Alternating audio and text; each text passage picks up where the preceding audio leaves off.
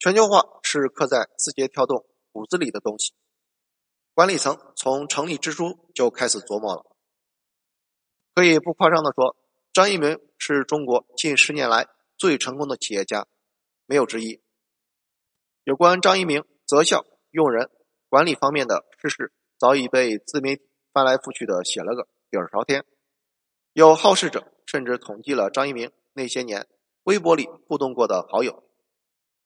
试图揭秘字节跳动崛起的密码。很少有人关注的是，张一鸣对于全球化是有着执念和初心。早在二零一二年，字节跳动刚成立，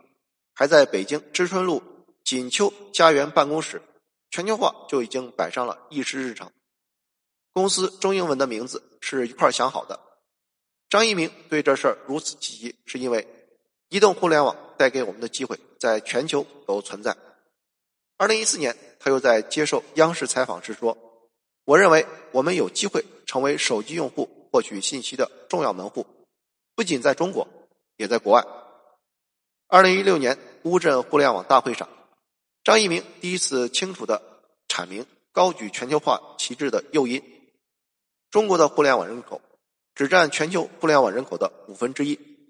如果不在全球配置资源，追求规模化效应的产品，五分之一无法跟五分之四竞争，所以出海是必然的。今日头条海外版 Top Bus 是字节跳动的第一个专门面向海外市场发行的应用。二零一五年八月登陆北美市场，之后扩展到巴西和日本市场。尽管当时没什么媒体关注。可是，它还是在二零一六年夏天登上了北美 iOS 免费新闻应用榜第二，超过了 Reddit、福克斯新闻和 CNN。新闻内容全球化首站选美国，是多数人没有料到的，还是进入被美国本土势力垄断的新闻内容市场。算法是突破的关键。著名的硅谷风投 Andreessen h o u s e w i t z 曾说：“今日头条的算法。”在西方达到了一个尚未普及的极端，这跟 Facebook、Netflix、Spotify 和 YouTube 都不同。字节跳动对美国市场是认真的，善于挖掘各类硅谷秘闻的 The Information 打听到，字节的管理团队一直在研究美国市场，并且与美国媒体公司的高管建立了关系。他们还试图在2016年。买下了相当于豆瓣加贴吧加天涯的 Reddit，后来因为中资身份和报价关系没有成功。Top Buzz 在美国成功的同时，字节跳动开始进军次大陆印度。二零一六年一月，张一鸣跟投资人朋友去了趟印度，走访了新德里、孟买和班加罗尔，参观了 Ola 等创业公司，还与红杉在印度的投资者见了几趟。这一年十月，字节跳动两千五百万美元注资印度本土新闻聚合应用 Daily Hunt。年底，字节跳动又到印尼控股了汇集了当地超过二十五家主流新闻平台内容的芭比。就这样一站站的，字节跳动用自有产品出海加密集收购的方式，将旗下产品快速蔓延到了北美、日本、印度、巴西、东南亚。等多个国家和地区，既有货币化率差但移动流量红利尚在的发展中国家，也有竞争激烈但经济效益高、产品辐射范围大的发达国家。在这一过程中，无论是自建还是收购团队，都积累了大量的品牌和本地化运营经验。比如，字节跳动在印度的新闻聚合应用，不但继承了算法这一看家本领，还适配了。印度当地十几种地方方言，做到了彻头彻尾的本地化。字节跳动还总结了其他可以直接复制到海外的模式，比如短视频全球爆款联动加本地化运营。简而言之，就是在文化接近的 A、B、C 三地，只要一个地方出现了爆款视频，在另外两个地方流行同样趋势，只是时间问题。这一系列试错和成功。都为后来 TikTok 并购 Musical Dolly 实现了一加一大于二的效果打好了基础。后来，张一鸣去清华经管学院做讲座，院长钱英一问他为什么没有针对当地量身定做产品，张一鸣的回答是：产品是否本地化并不重要，我们的策略是全球化产品，本地化内容，就跟 Windows Office 一样，全球版本核心功能一模一样，留给各地个性化的空间。作为抖音国际版，TikTok 的海外拓展基本复制抖音的产品和运营策略，然后因地制宜调整营销策略和内容趋势。比如，产品形态依旧是根据用户喜好，利用去中心化算法，将短视频以单列无限下滑的形式推送给用户，同时又有别于抖音，在发现页专设一栏标签趋势排行。正是为了迎合海外用户喜欢添加内容标签的习惯，每到一个新市场，TikTok 就花重金邀请当地的知名明星、网红入驻，而不是撒钱鼓励用户下载。其中的逻辑非常简单：本土明星和网红代表了本土文化，拥有庞大的粉丝群和成熟的内容渠道，对引流和提高留存率有着非常好的效果。比如在欧美市场。TikTok 邀请了 Justin Bieber，他拥有七百万加的粉丝；Selena Gomez，他拥有一千六百万加的粉丝；威尔史密斯等当红艺人。明星宣传 TikTok 的方式也非常简单粗暴，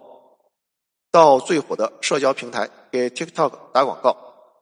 根据 Media Reader 的数据，TikTok 在 Snapchat、Facebook、Instagram、YouTube。等平台砸下了巨额广告费，因此，二零一八年亏掉了十二亿美元。二零一九年，他再接再厉，成为了 Snapchat 最大广告主，在全美数字广告市场的支出是二零一八年的四倍，平均每天烧掉了三百万美元。这钱砸出了效果，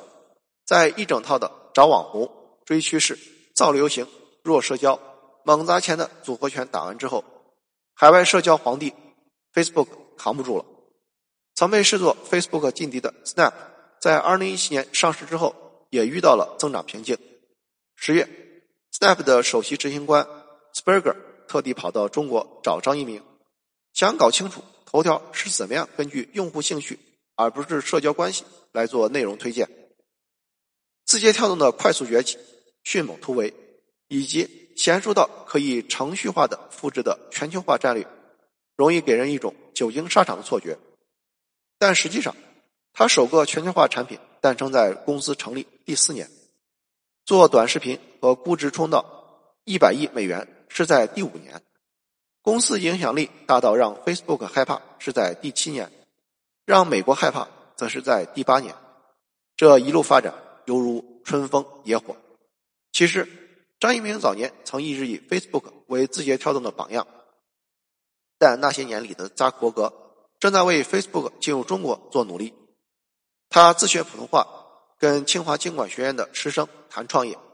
他亲自下场推荐刘慈欣的《三》，上传过一张自己在北京雾霾天慢跑的照片。当时，扎克伯格同志的巅峰之作，还是在接待中国官员时，不经意的露出了办公桌上一本。白色封面的书。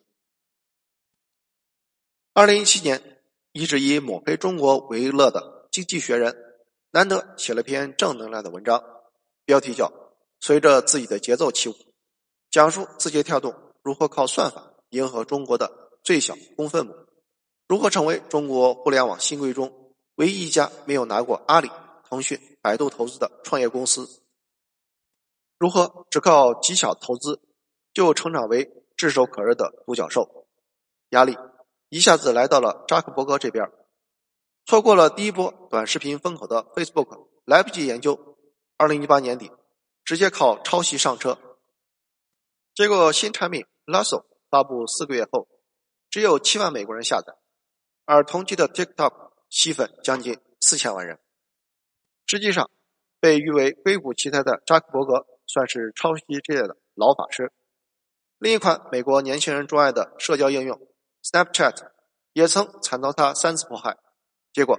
产品研发能力低下的 Facebook 抄一个挂一个，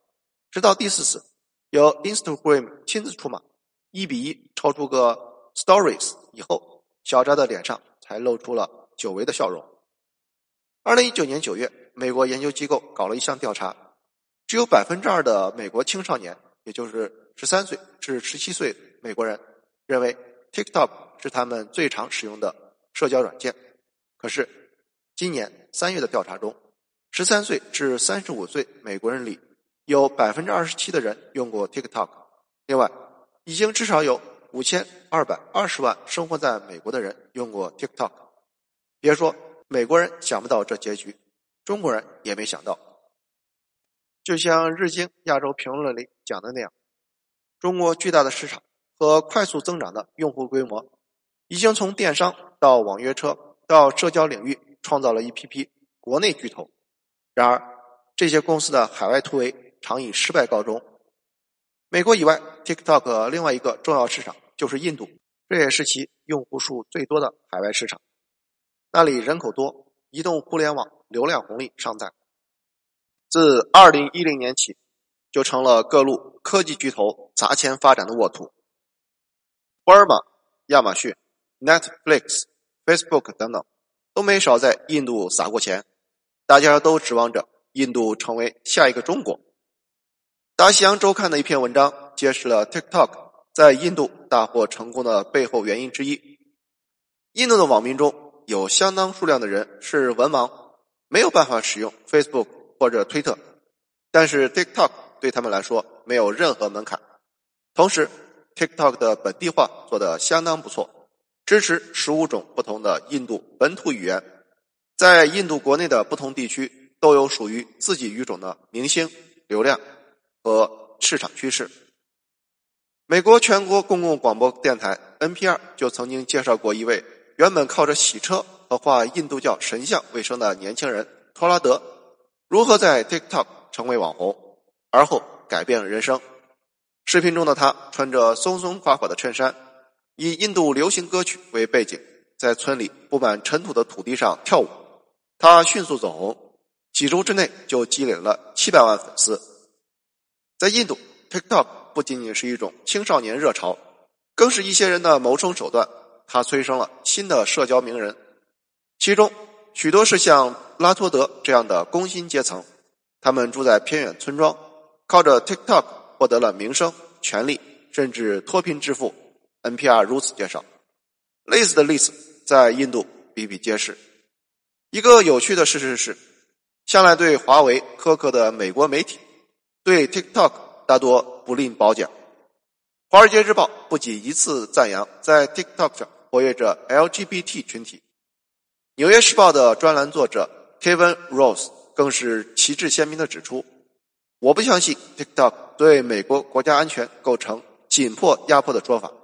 如果说 TikTok 是一种威胁，那么微信、阿里巴巴和英雄联盟也都是威胁。平心而论，无论是 TikTok 还是抖音，亦或是字节跳动，依然有许多的不足和争议，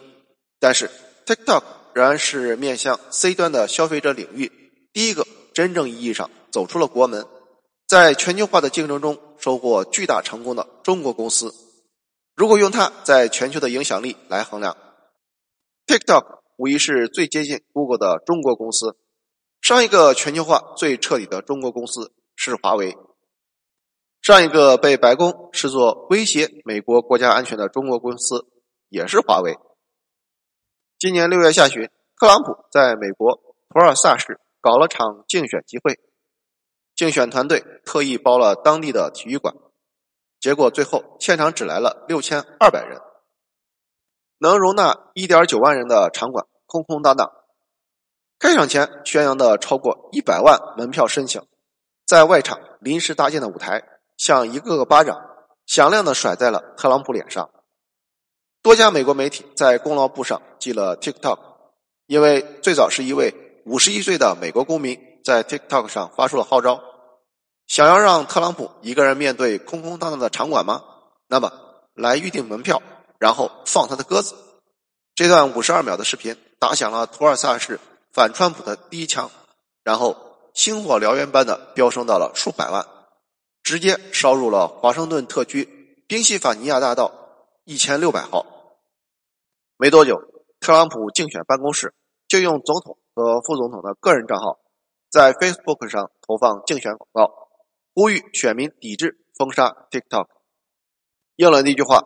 达则兼济天下，衰则 blame China。